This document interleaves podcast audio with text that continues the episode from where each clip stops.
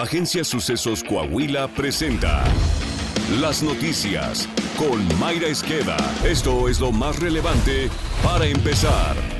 Con un gran cierre en la región sureste, el candidato gobernador de la Alianza Ciudadana por la Seguridad, Manolo Jiménez Salinas, destacó que el próximo 4 de junio la ciudadanía coahuilense ganará al elegir a la Alianza Ciudadana por la seguridad para llegar a la gobernatura y al Congreso del Estado. El abanderado del PRI-PAN-PRD agradeció a las y los coahuilenses por esta gran experiencia y darle la oportunidad de reforzar el gran frente ciudadano que se volvió invencible, acompañado por su esposa Paola Rodríguez López y por las candidatas y candidato Erna Dávalos, Lucelena Morales, María Bárbara Cepeda, Fraustro y Álvaro Moreira, abanderados de la Alianza Ciudadana a las diputaciones de los distritos 12, 13, 14, 15 y 16, Manolo Jiménez Salinas resaltó que desde hace 60 días recorrió todo el estado para llevar las mejores propuestas y continuar con la grandeza de Coahuila. El 4 de junio les pido su apoyo para que me permitan servirles, para que me permitan ser el próximo gobernador de Coahuila ante miles de simpatizantes y militantes, Jiménez Salinas recordó que en su proyecto se prioriza la seguridad, el desarrollo económico, se reforzará el sistema de salud y empoderamiento de las mujeres, más oportunidades para la niñez y la juventud, cuidado del medio ambiente y un gobierno ciudadano y eficiente.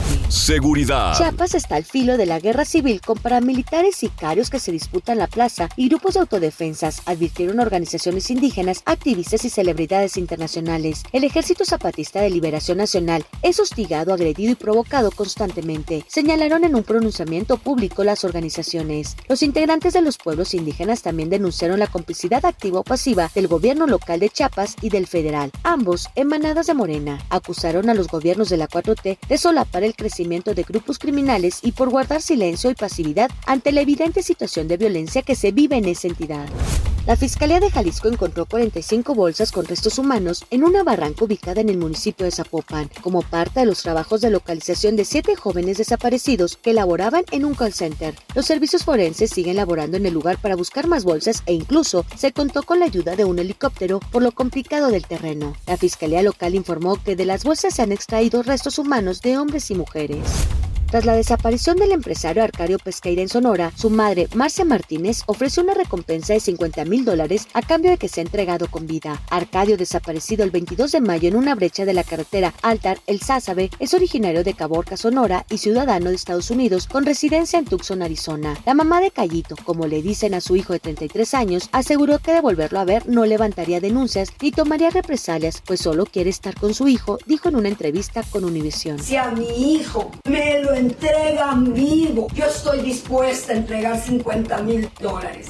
En Chiapas fue detenido Guillermo N., acusado de rociar gasolina y prender fuego a su pareja en Tonalá. De acuerdo a la carpeta de investigación, el pasado 27 de mayo del año en curso, Guadalupe N. murió en un hospital de Tonalá, resultado de quemaduras de segundo y tercer grado. Testigos narraron que Guillermo N., de 29 años, y Guadalupe Méndez Alegría, de 30 años, sostenían una discusión al interior del inmueble antes de que el agresor derramara combustible sobre la mujer. Una vez apagado el fuego, la mujer, quien dejó en orfandad a una niña, fue trasladada a un hospital donde murió a los tres días debido a la gravedad de las quemaduras. Este miércoles fue sepultada.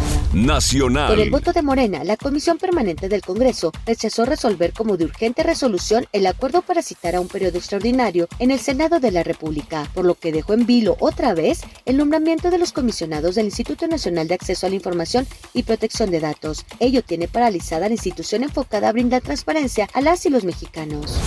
La dirigencia nacional de Morena aprovechó los 21 días que estuvo en vigor el Plan B de la reforma electoral y se gastó 156 millones de pesos de sus remanentes del 2018 al 2021, mientras que en los estados, los comités estatales en ese plazo se gastaron 140 millones de pesos, según informó Grupo Reforma. El INE advirtió a los morenistas que esto es arbitrario ante la norma en materia de fiscalización, que establece que el dinero que no se gasta en los partidos de su financiamiento público debe ser devuelto a la tesorería de la federación o estatal. Sin embargo, Morena ha recurrido al Tribunal Electoral para no regresar los recursos del 2018 al 2021. Coahuila. La empresa Lennox colocó la primera piedra de lo que será su área comercial. Su cuarta planta en Coahuila, ceremonia en la que el gobernador Miguel Ángel Riquelme Solís acompañó a los directivos de esta empresa. La expansión de Lennox, área comercial, tendrá una inversión de 122.5 millones de dólares y generará 700 empleos. Lennox es una empresa dedicada a la producción de sistemas de aire acondicionado y calefacción eléctricos. Esta nueva planta estará instalada en el Parque Industrial Amistad Chumaría del municipio de Ramos Arizpe. En su mensaje, el gobernador Miguel Riquelme expresó que los meses que quedan de su gestión serán y los utilizará para garantizar el mejor entorno para las operaciones de Lennox y de las empresas que han confiado en Coahuila. Autoridades gubernamentales, representantes de la industria restaurantera y gastronómica de Coahuila, así como la Dirección General de la Lotería Nacional, develaron el billete correspondiente a Coahuila conmemorativo al cabrito, platillo representativo del Estado. En el marco del 65 aniversario de la creación de la Cámara Nacional de la Industria de Restaurantes y Alimentos Condimentados, se realizó el evento, el cual fue enlazado en video hasta las oficinas en la Ciudad de México de la directora de la LN, Margarita González. La ceremonia se desarrolló en un establecimiento que es ícono en la preparación y difusión de los múltiples platillos derivados del cabrito en Saltillo. A nombre del gobernador Miguel Ángel Riquelme Solís, la secretaria de Turismo y Desarrollo de Pueblos Mágicos, Azucena Ramos Ramos, presidió el evento junto al alcalde de Saltillo, José María Siller, el consejero nacional de la Cámara, Braulio Cárdenas Cantú, y el chef internacional Juan Ramón Cárdenas, autor del exitoso libro La senda del cabrito.